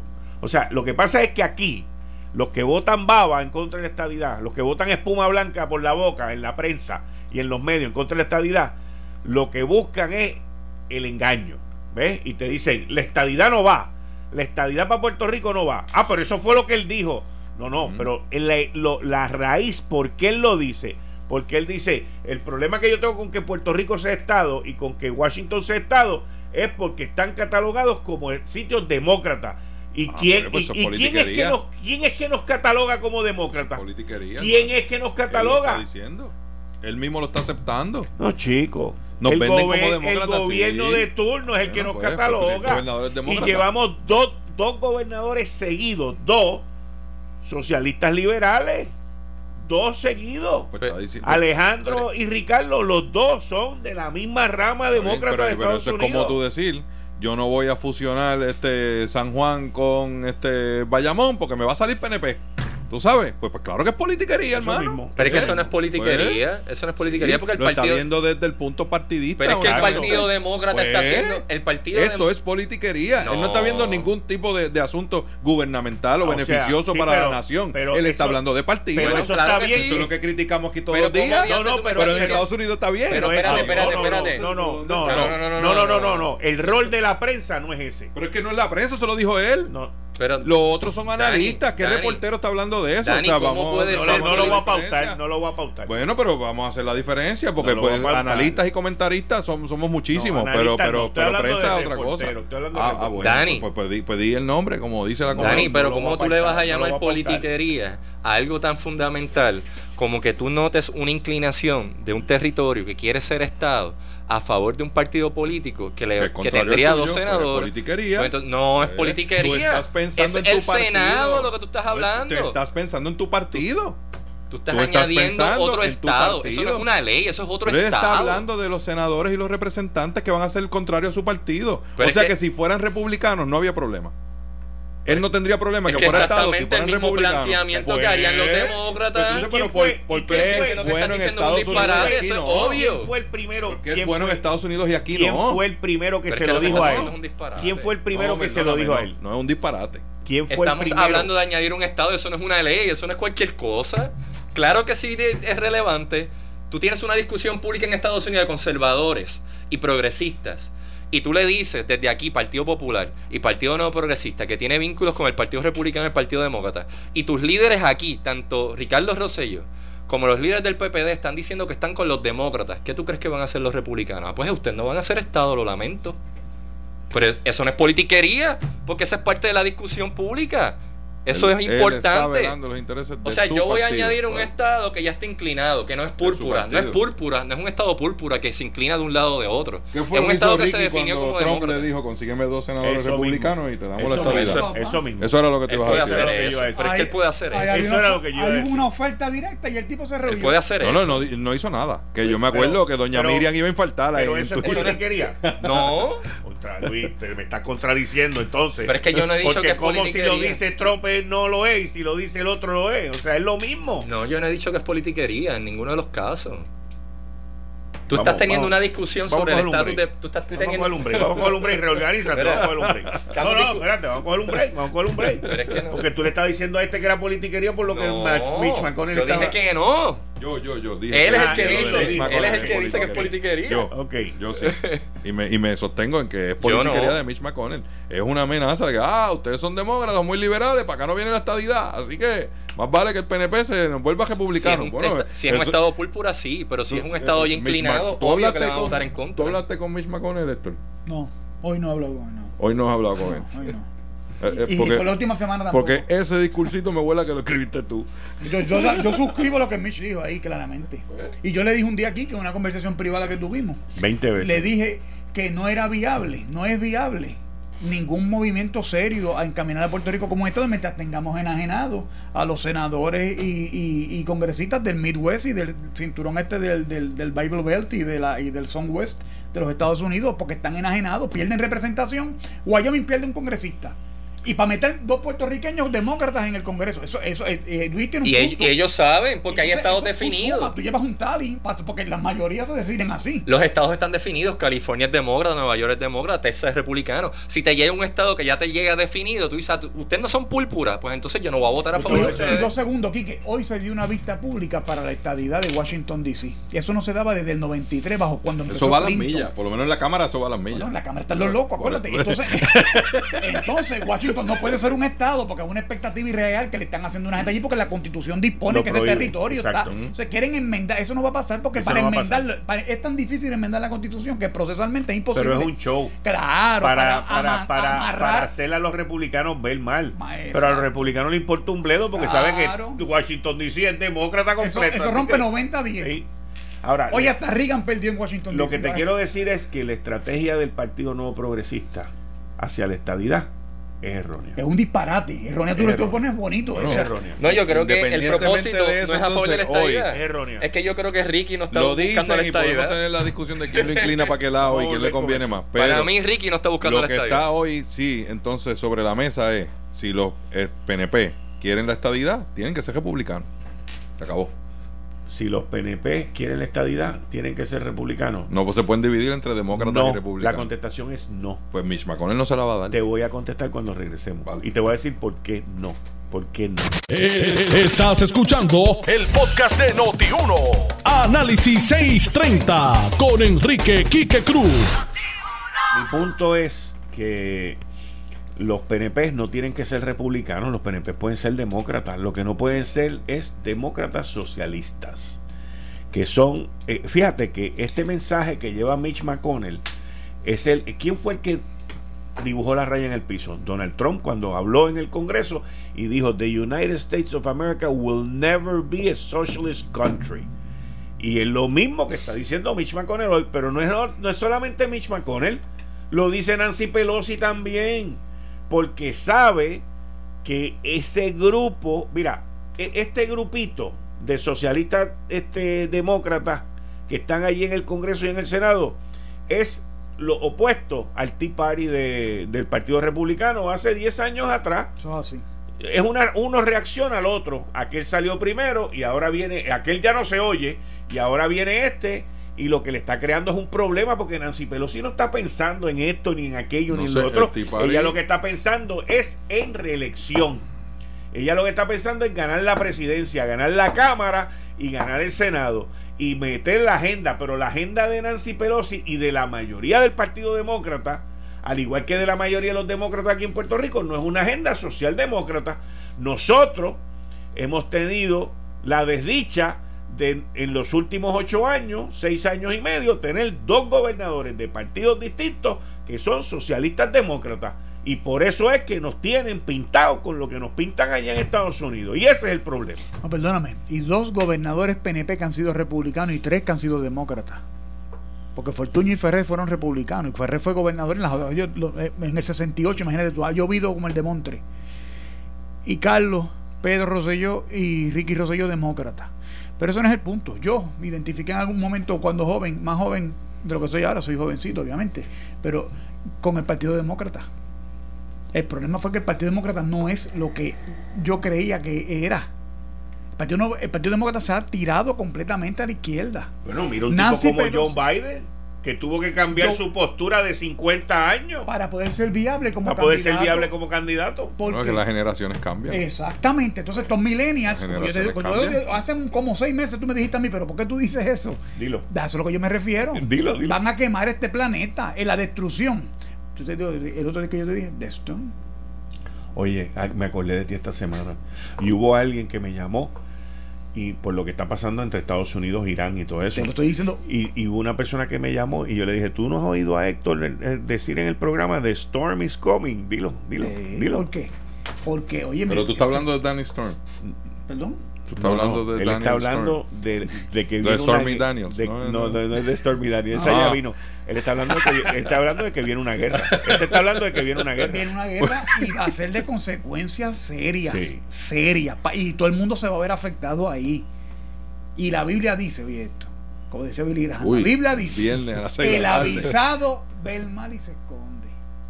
Ojo, porque lo que viene no es, no es fácil. Aquí hay un, hay un entusiasmo, hay una cosa, ¿verdad? Y vivimos siempre, como tú dices, esperando lo mejor, pero las cosas están bien. Mike Pompeo y John Bolton son dos locos los dos. Y están llevando a Trump a una línea eh, peligrosa de confrontación y conflagración. Y eso es peligroso y va a tener consecuencias mayores. Pero volviendo al punto este de Mitch McConnell, y para dejar a los muchachos para que digan lo que vamos a decir y pasar el tema de los maestros, déjame decirte algo. El problema es que en Puerto Rico hay un registro electoral que aparecen las primarias demócratas bien concurridas y las republicanas bien bajitas. Eso no se da el paso. Y aquí cuando se hizo un evento electoral entre Carlos Romero Barceló y Miguel Hernández Agosto, ¿qué pasó? Los, los PNP dejaron a Luis Ferrer solo en aquella primaria y se fueron todos a participar con, con, con Romero para derrotar a Hernández Agosto. El PNP dividido perdió esa- ese evento.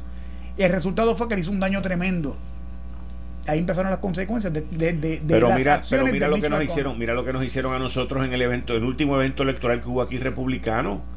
¿Ok? Para los demócratas habieron 500 colegios. Para los republicanos, 100 colegios.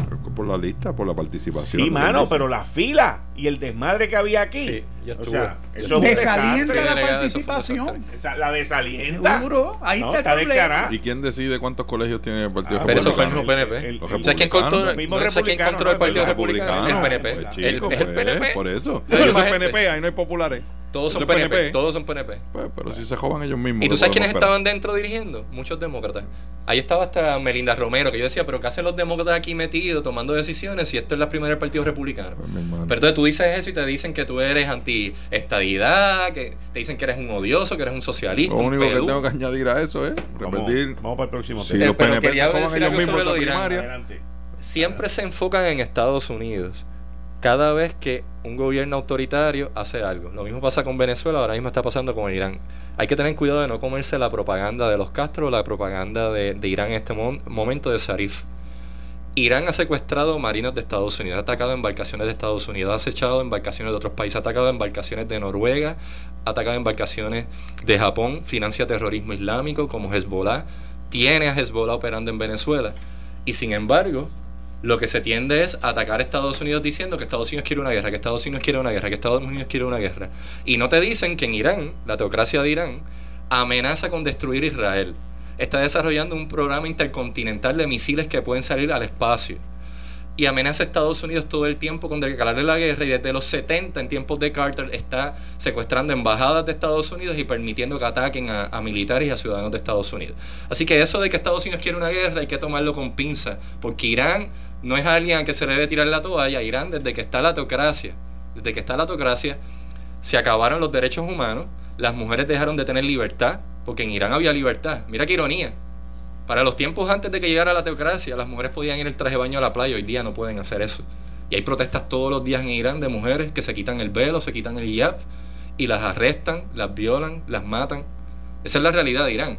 O sea que yo no creo que es Estados Unidos al que hay que estar mirando, lo que hay que estar examinando son esas dictaduras, esas tiranías y cómo se, se, se movilizan en el mundo. En el caso de Venezuela, Cuba fue quien financió el proyecto allí y quien poco a poco con el foro de Sao Paulo fue interviniendo en Bolivia, Nicaragua, Venezuela, en distintos lugares. Primero lo hizo de modo armado y fracasó. No logró llegar a, a llevar la revolución cubana de modo armado. Después lo hizo a través de las elecciones, con el socialismo del siglo XXI.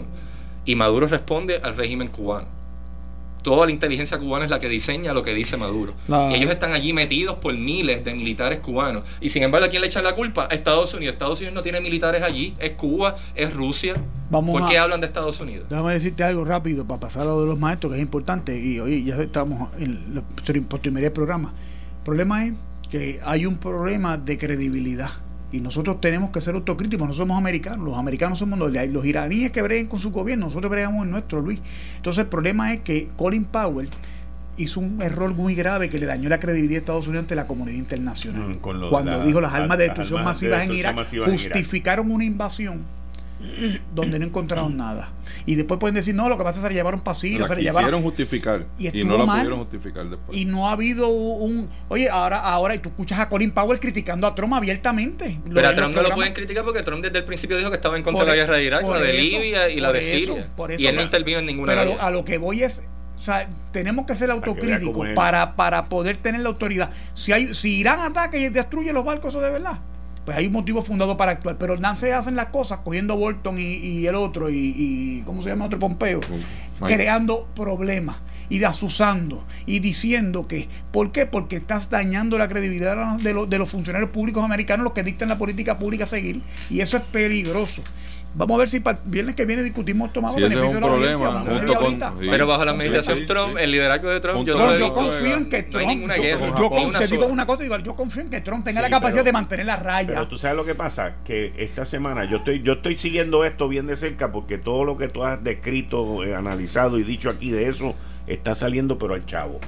Y a mí me llamó la atención que cuando se formó el lío esta semana de los ataques a los tanqueros, que los ataques vienen desde abril, pero la cosa se está poniendo seria en el estrecho de Hormuz, en el Golfo de Omán, porque para que ustedes entiendan, uno lee en la prensa Hormuz, Ormán, esto y lo otro, Y lo que pasa es que en esas aguas por donde transita el 30% del petróleo mundial, Ujú. el 30%, por esas aguas, en un lado está Irán y al otro lado están los países árabes. ¿Ok? O sea, es como si usted fuera por la laguna de Condado y en Condado está Irán y en el lado de Miramar están los países árabes. Y estos, y estos barcos están yendo por el medio. Eso es gigante. O sea, eso no se ve tierra en ninguno de los dos lados. Pero los Se ataques... llama, se llama estrecho, pero es bien ancho. No, es bien ancho, pero, pero, y se llama estrecho porque Oman queda en una, en una un punta pico, en una punta allá, Sí. y hay que dar una curva ahí. O sea, pero también es grande. Sí. Pero por ahí pasa el 30% del petróleo. Esa es la Y noticia. esta semana le metieron dos bimbazos a dos barcos, a dos tanqueros, uno japonés y al otro, no me acuerdo de dónde, que estaba Noruega, allí. Y Noruega. el otro Noruega, gracias Luis. Y, y entonces el petróleo por la mañana subió nueve billetes, el barril, nueve pesos. Por la tarde se estabilizó y terminó en dos dólares. El, El aumento. ministro- El aumento fue de 2 dólares finalmente. El de Japón. El de Japón, el primer ministro de Japón, fue a, a Teherán y el presidente de allí le contestó con una estupidez. Lo que es, lo que es sospechoso este, no es que se puso con una fábula de esta y, y cayó mal también. Y ese mismo día, que creo que fue esto fue ayer o antes de ayer, hace dos días, vino Mike Pompeo y hizo una conferencia de prensa. Y en la conferencia de prensa, que no tomó preguntas ni nada, dijo, la culpa la tiene aquel. Y le echó la culpa a Irán y a todos los sectores terroristas que Irán apoya. Y nosotros vamos a mandar más gente para allá, vamos a hacer esto, ta, ta, o sea, y la cosa sigue escalando, escalando. Y ahí es donde está el problema, porque cuando hay tanta tensión, es como, como la marcha del primero de mayo, es lo mismo, es exactamente lo mismo. En un lado hay un grupo agitado y en otro lado hay otro grupo esperando a ver qué es lo que va a pasar. Y si se zafa una pedra, se volvió la pelotera y se jorobó la cosa. Se jorobó la cosa. Y nosotros nos vamos a afectar. Y tú sabes que otro punto que pasa con China y con Irán, con los dos. China está construyendo islas artificiales en el Pacífico, está tratando de controlar toda esa ruta marítima. E Irán está tratando de impedir que ciertas embarcaciones pasen cerca de sus costas, a pesar de que es un estrecho y que puede pasar, que, que se acerque, pero es un barco mercante. O sea, que no representa una amenaza para Irán. Tú no puedes permitir que Irán, que Rusia en el Ártico, y que China en el Pacífico controlen esas aguas e impiden la ruta mercante y que la controlen. No lo puedes permitir. Es una realidad. Y los distintos países de la región están al tanto. Arabia Saudí es uno de ellos que transporta petróleo. Japón recibe petróleo de esas zonas. Y hay varios países de- del norte de África. Todos están al tanto. Y en ese caso, no es una disputa que incluya solo Estados Unidos, es global. Son muchos ¿Y, países. ¿Y dónde está el bloqueo de Irán? Irán ahora mismo ha perseguido ¿Dónde está a el El bloqueo de marina Irán? eh, mira, me acabo, mientras ustedes estaban hablando ahí, estaba revisando un documento hoy que salió en BBC. El bloqueo, el bloqueo de Irán ha convertido las exportaciones de petróleo prácticamente en cero. Prácticamente en cero. ¿Qué pasa? No es la primera vez que los iraníes tienen este problema, porque la Unión Europea le ha puesto embargo, el otro le ha puesto embargo. Ellos tienen la manera también de ellos vender su petróleo eh, en lo que se conoce como el mercado negro. ¿Ok? Pero ¿qué pasa? Que el petróleo, cuando todo este revuelo empezó, Oye, deben tener países aliados también. No, pero- no, no, China no lo va a bloquear. No, pero, pero lo que pasa es, escucha, lo- el problema grande no es solamente el bloqueo ni el embargo. Lo que Trump ha hecho los tiene locos. Pero ¿cuál es el problema de tenerlos locos? El problema es que el precio del petróleo entonces no subió. ¿Ves? Y se quedó en 52. Bajó inclusive el petróleo. Fíjate que todo esto, todas estas tensiones, se vuelven un revolú en las últimas dos semanas porque el petróleo estaba en 60 y pico y bajó a 52. Y si tú no lo puedes vender a 52, que es el caso de Irán, y lo vas a vender en el mercado negro, no lo puedes vender a 52, porque el que te lo va a comprar se está tomando un riesgo de que lo cojan y te lo va a comprar a 40. ¿Y qué pasa? Los tipos vienen y tiran dos tiros, sube a 10 pesos, pues ellos se benefician con eso. Eh, O sea, esto es una cuestión que es un juego Un juego económico. económico, pero los tiene asfixiados. Lo que Trump está haciendo, en mi opinión, está perfecto, está perfecto, pero hay un riesgo de guerra bien brutal. Oye, y lo otro es antes de pasar a los maestros, bendito, el pobre maestro, Los ¿qué? maestros. El, eh, eso de que el reporte de BBC News es falso. Eso es fake news. Busca todas las noticias alternas para que tú veas que eso no puede ser correcto. Porque el comercio de negro, particularmente. Oye, los chinos están comprándole no, no. eh, petro- eh, petróleo a Irán. No, eso, lo del mercado negro. por eso Oye, de lo- que estoy decir. diciendo. Por China, eso. países aliados a Irán, se lo compran. No pero es, no es un mercado Pero, negro. pero las Sí, exportaciones pero a hay cero. otros mercados, hay otros mercados. Claro. Espérate, Sí, BBC sí, no es quien ser. habla, by the way, BBC no es quien habla del mercado negro. Eso está en otros lados. Pero ¿quién dijo que el petróleo de, de la exportación es cero? O casi cero. Brought it down to practically zero. Es lo que Se refiere dice. oficial, lo que se refiere oficial. Las ventajas Y, y oficiales. es negro respecto a los países sancionados. Es decir, Sí. si un país es sancionado, Por eso, en Irán, esos países. y tú no puedes exportar hacia ese país, aliados solo ahí. lo puedes transportar ilícitamente. Sí, pero- pero- no lo puedes hacer el mismo lícitamente. Por eso, reportaje a esos dice que ha sitios, sido sí. Exitoso. A El mismo reportaje te dice que Bueno, exitoso. yo- yo- porque los estás asfixiando económicamente, no tienen es- chavo. eh, esa parte la tomo con pinza porque lo que ellos están haciendo por el otro lado con sus armas y demás no es de un país que no tiene dinero y su y su, y su mayor este, eh, este entrada es el, el rédito de ellos es el petróleo o sea si, si, si fuera casi mismo. cero no tendrían ellos este capital para seguir desarrollando armamento ni, ni cohetes ni nada de eso es que ellos no y lo siguen ellos- haciendo Ellos, ellos, lo- ellos lo que acaban de decir ahora, esta misma semana también dijeron lo mismo, que van a seguir en el uranio, que van a seguir creando más uranio por encima de lo que dice el acuerdo. Todo esto son amenazas, los tienen asfixiados económicamente, asfixiados. Y le está trayendo problemas internos a Irán, porque va a haber hay los protestas en. Irán. eh, la presidenta de la Asociación de Maestros, algo que yo dije esta semana, el miércoles, cuando tuvieron que extender la votación, que critiqué a los maestros en aquel momento y dije, ¿qué es lo que está pasando aquí? Pues miren, pasó. Normando Valentín entrevistó a Aida Díaz y escuchen lo que dijo Aida Díaz, señores. Con una participación tan baja, tú no puedes decidir la vida de una totalidad de 29.900 maestros. ¿Y cuál va a ser entonces la estrategia ahora, profesora? Bueno, eh, nosotros no descartamos, y yo no descarto nunca, seguir, eh, volver a la Junta y seguir negociando, pero eso va a depender, ¿verdad?, del calendario de la Junta y demás. Ahora mismo lo que va a prevalecer es lo que ellos habían ofrecido originalmente, que era la congelación del, del sistema y, y el seguro social que estaba en segundo lugar, ¿verdad? Que no estaban muy seguros de, de, que esto se pueda mantener, pero como el gobernador dijo que los va a, a proteger las pensiones, pues vamos a, a esperar que, que el gobernador pueda proteger las pensiones. Hace una semana dijo que no creía en el gobernador y que... Nada más que- con el testigo. Mira ahora, Fíjate de eso, ya se perdió el caso. mira eso. Y, y- y en, y en una nota de noticias le están reclamando que el gobierno intervino y demás. Pues mire, esto, pues, esto, esto es una competencia. El gobierno intervino para qué. En la, en la elección, que eso es indebido, que es ¿En una qué? elección interna de los maestros, pues por la, ¿cómo- por la promoción y la propaganda y la promesa del gobernador de que iba a proteger las pensiones. Yo me parece que a doña Aida se le está volviendo el, el estrecho también de Hormuz. se está volviendo el estrecho de los maestros. A doña Aida no encuentra de dónde agarrarse. Los maestros no respondieron a su convocatoria. Ve- De 29 mil votaron 7 mil y pico. Tú sabes, una tercera parte apenas. Y estamos hablando de algo que, que compete al bolsillo de los maestros que Yo- están activamente Yo trabajando. personalmente quiero saber. No de los que ya se Yo retiraron. personalmente, no importa el por ciento, yo quiero saber cuál fue el que ganó.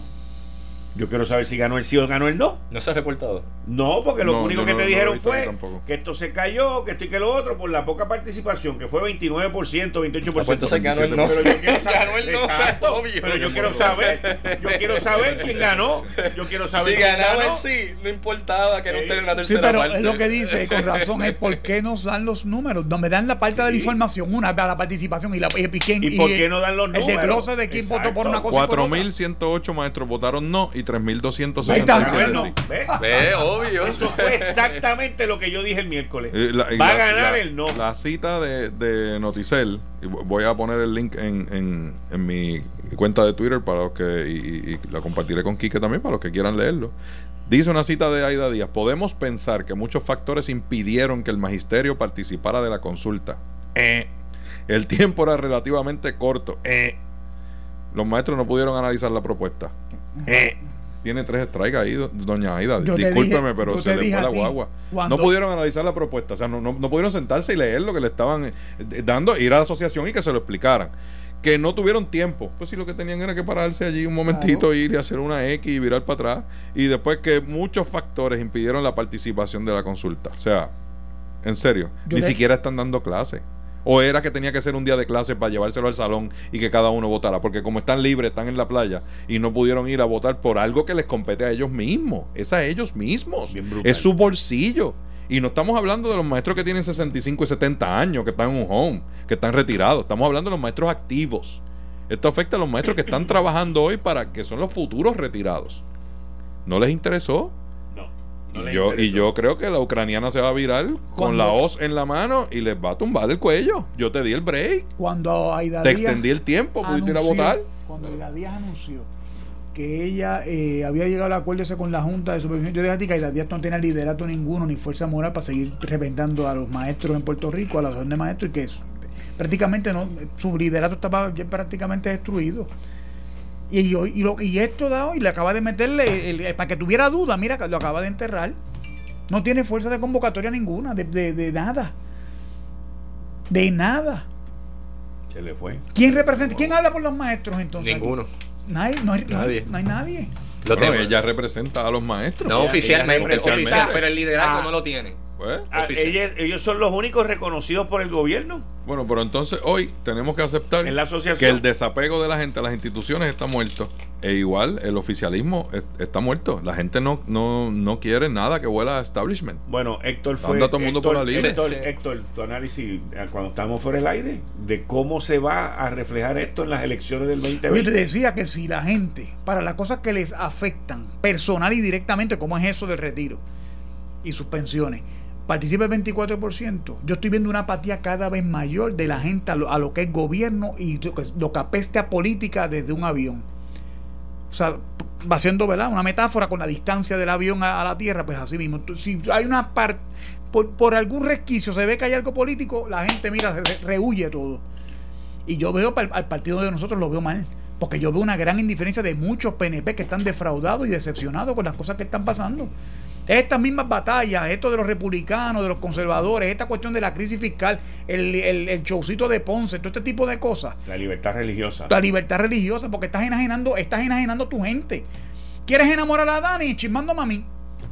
Vamos a decirte lo más fácil. Oye, Dani va a ser popular siempre y el PNP soy yo, loco. Héctor. Mírame a mí, dame a mí. Porque cuando ganan los populares van a atender bien a Dani, a mí me van a tirar para el lado y yo estoy perdido ahí. Esto es que se van a hacer No cuando esto es que se van a hacer cuando vayan a buscar funcionarios de colegio y- no aparezcan. No sé, pero las máquinas, ya las máquinas Eso le pasó a Fortuño, yo me acuerdo que no tenía los funcionarios de colegio y yo fui funcionario siendo, ese año. siendo gobernador. Me acuerdo. Porque una cosa es ser presidente de un partido cuando tú no eres gobernador, pero cuando tú eres gobernador y no tener toda esa estructura, ese andamiaje político electoral, ¿Tú sabes que a Santini le pasó cuando perdió? Y, a- y también la del precinto 3 en ese momento, que llevaba años ganando. Albita Rivera, no conseguían los funcionarios, no los Pedro conseguían. Luis. Y no los van a conseguir. En estas elecciones no los van a conseguir. Y puedes tener guagua para buscar los electores y sacarle el, el, El- de puedes voto. dar la comida, me puedes pagar el día y te voy a decir que el no. problema de eso No, es, la, la deshonestidad. La deshonestidad es el problema de eso. Porque donde tú no tienes funcionarios, todo el mundo presume se van a robar las elecciones como lo más normal del mundo. O sea, es como que, ah, como ustedes no vinieron, yo tengo derecho a vaciar una lista y hacerlo. Eso es lo que y esa deshonestidad es bien peligrosa para el país. Yo, yo quisiera 30 segundos, Quique, simplemente para el asunto este de libertad religiosa. Es que me, me parece una burla tan, tan, ¿sabes? tan descarada de parte del gobernador de decir respecto a ese proyecto que él mismo lo radicó en un tuit, continuaré utilizando mis facultades como primer ejecutivo en defensa de aquellas causas acorde con la política pública de nuestra administración. Entonces el proyecto que él radicó de administración no estaba acorde con su política pública, porque él fue el que lo radicó. Él fue el que radicó el proyecto, entonces pues él mismo se las echa, tú sabes, hace alarde de que no, yo voy a resolver esto según lo- las políticas públicas de mi gobierno. Porque usted fue el que radicó ese proyecto, gobernador. Y esto es tan sencillo como lo dijo un buen amigo en Twitter. Esto es el bombero que le prende fuego a una casa y después quiere que lo feliciten por haber apagado el fuego. Esto fue el podcast de Notiuno. Análisis 630 con Enrique Quique Cruz. Dale play a tu podcast favorito a través de Apple Podcasts, Spotify, Google Podcasts, Stitcher y notiuno.com.